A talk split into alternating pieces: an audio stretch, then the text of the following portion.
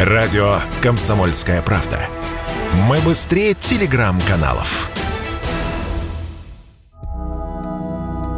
В госавтоинспекции это называют повторными наездами, когда водитель после, скажем, легкого столкновения притормаживает на проезжей части, включает аварийку, затем выходит из машины, чтобы осмотреть повреждения и встретить сотрудников госавтоинспекции.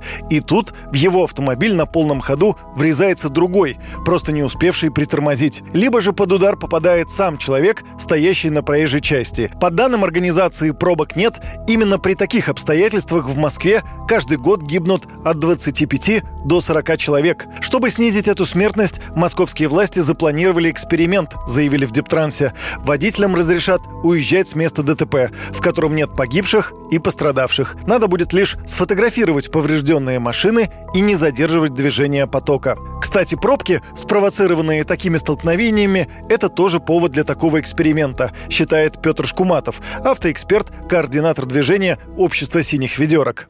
Вообще это хорошо, потому что пробка стоит гораздо дороже, нежели чем поцарапанные бамперы там, двух э, автомобилей.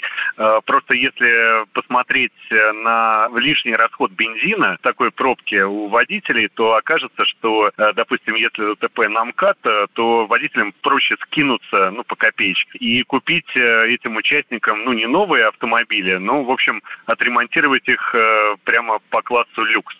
Проводить эксперимент будут на третьем транспортном, Хордах и центральной кольцевой автодороге. Когда именно, пока не сообщается. Но уже сейчас он вызвал настороженность среди представителей страховых компаний, отмечает Петр Шкуматов убедиться в том, что это ДТП было а после того, как водители уехали, будет, в общем-то, невозможно. И, кстати, об этом говорят страховые компании. Они э, действительно говорят, что сейчас может резко увеличиться число мошенничеств, и э, они ничего не смогут сделать, потому что люди скажут, ну вот да, у нас было ДТП, оно не попало в камеры, ну ничего, у нас эксперимент, поэтому с вас 400 э, тысяч рублей.